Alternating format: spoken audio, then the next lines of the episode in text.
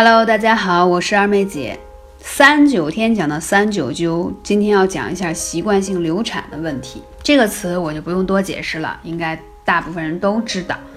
那其实啊，呃，习惯性流产呢，一定要进行必要的检查，一定要了解清楚你到底是什么原因导致的。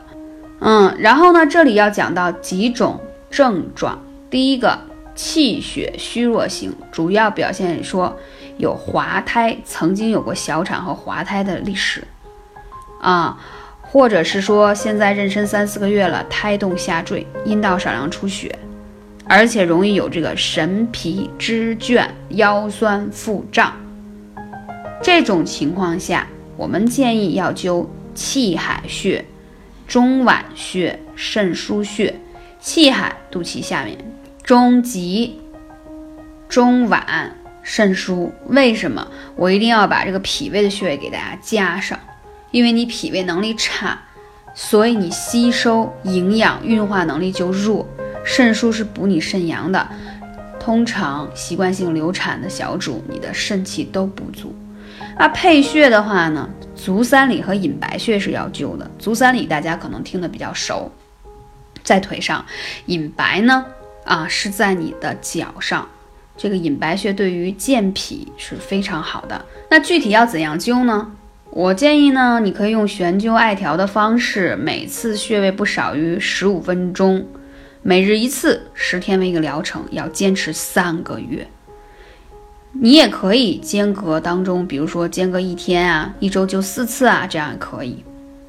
还有呢，直接是用艾柱的方式放在上面，或者是温灸的方式都可以选择你自己可以坚持，而且认为的方便的方式。那为什么讲到说要取这几个穴位呢？气海呢，它可以补中益气而固胎；中极肾腧呢是固肾调任而安胎；足三里和隐白呢是健脾统血的，知道吧？因为呢。健脾，脾是统领血的，你血不足，那孩子能留得住吗？所以这点是很重要的。饮食上呢，我建议现在如果准备备孕的小主，冬天了补肾很重要，吃一些有人参啊、黄精和茯苓这种膏方，对你是比较有效的。因为我刚才取穴的时候也跟大家讲了，你之所以出现这种情况，跟你肾阴和肾阳。不足是有关系的。最近有粉丝来问我说：“二妹姐，什么季节备孕比较好？”我个人的建议，冬天备孕是比较好。为什么？跟大家讲一下啊，一年四季，对吧？冬藏，然后春天怎么生发，对吗？春天万物都生发了，所以你经过冬三月的冬藏，春天的时候怀孕生宝宝不是很好？我们要应季节而来。再讲。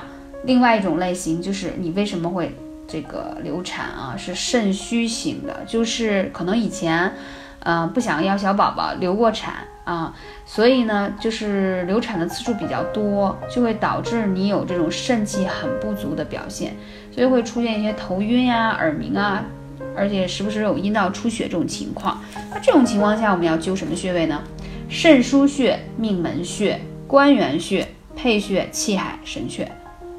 那其实这些穴位呢，听上去都特别熟悉，也非常容易找。肾腧后腰嘛，命门啊，跟肾腧穴离得很近，也在腰部。然后还有关元穴要灸。